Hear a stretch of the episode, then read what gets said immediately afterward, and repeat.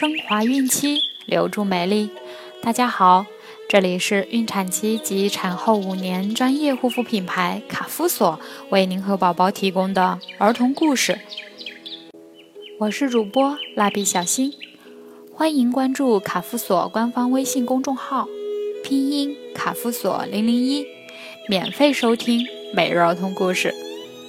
今天我们将收听的故事是星星和小鸟。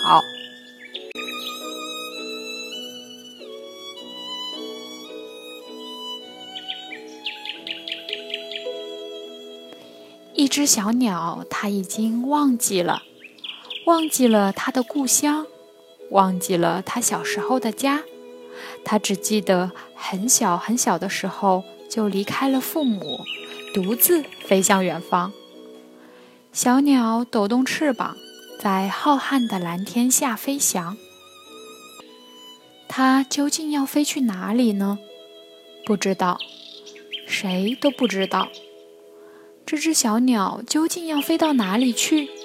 小鸟自己也不知道，不知道它将飞到哪里去，飞到什么时候停止？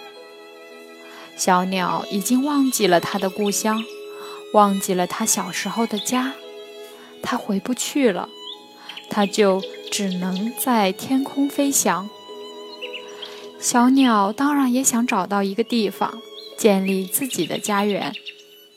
他曾经跟着蒲公英飞到山坡上，追着风儿落到树梢，寻着秋虫的呢喃，甚至把头埋进草丛。可是，山坡上虽然很热闹，但不属于小鸟。树梢也只能让小鸟歇歇脚，草丛更是风一吹。就东倒西歪，根本不能成为小鸟的家园。小鸟不得不抖动着翅膀朝空中飞去。那它究竟要飞到哪里去？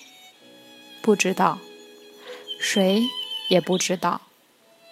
小鸟自己也不知道，它究竟要飞到哪里去。直到一个夜晚。小鸟落在一个小小的角落，张望浩瀚的夜空，苍穹群星闪烁。一颗星星，一颗远离群星的小星星，比童话里狮子大王分给小松鼠的那颗小星星还要小的星星，正眨巴着晶亮的眼睛，对小鸟对望。刹那间。小鸟感到好温暖。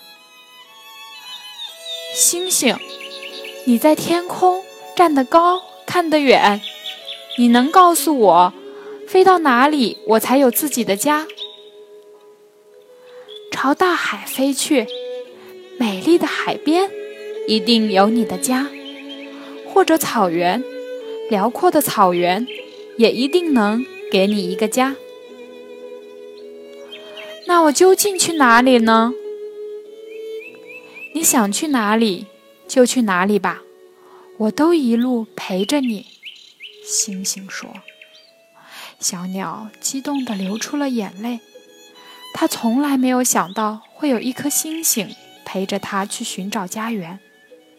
小鸟点了点头，说：“它最喜欢大海。”从此，星星就伴着小鸟。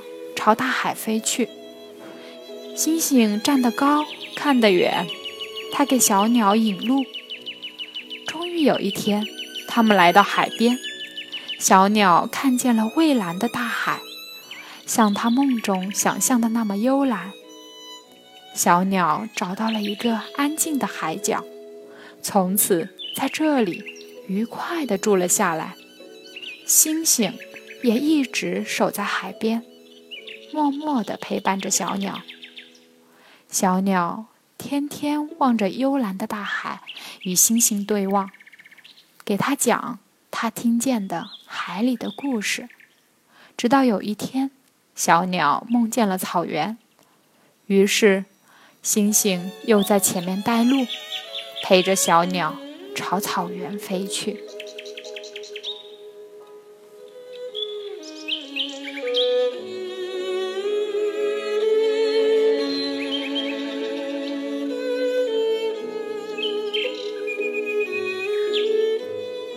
好了，今天的故事讲完了。想要继续收听的朋友们，记得订阅并分享到朋友圈哦。卡夫所提供最丰富、最全面的孕期及育儿相关知识资讯。天然养肤，美源于心，让美丽伴随您的孕期，期待您的关注。